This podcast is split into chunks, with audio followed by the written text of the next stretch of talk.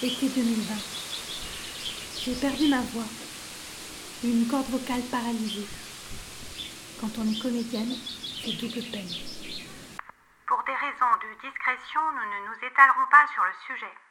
Dans ce petit village perdu au fond de mon Gers natal, les Pyrénées s'étalent au loin, majestueuses. Le Gers, c'est vallonné. Il paraît que quand on m'écoute, j'ai juste la voix un peu plus aiguë que d'habitude. Mais moi, moi, dans ma tête, ça fait comme une voix de canard.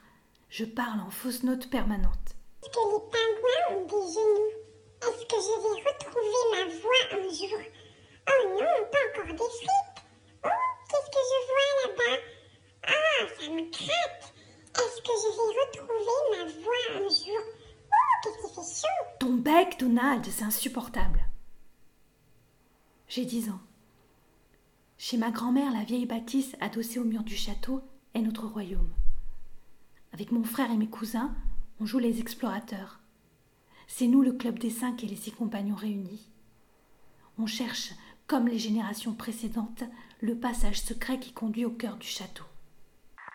Pour des raisons d'exigence journalistique, nous nous devons de rétablir la vérité.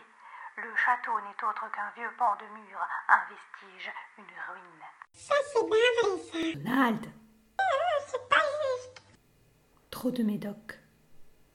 Mon foie est gorgé de gras. Si ça continue, on va l'étaler généreusement sur de petits toasts de pain de campagne. La qualité gersoise, élevée en plein air, élevée en plein gers. En plein Gers, élevé en plein Gers, avec un S. Canicule. Chaleur accablante de l'été. La sécheresse asphyxie l'air. Rejoindre la mare au pied du château. La peau me gratte. Je sens de petites plumes qui éclosent en bouquets duveteux sur mes bras. Et ce ver de terre abandonné sur le bitume craquelé me fait terriblement envie.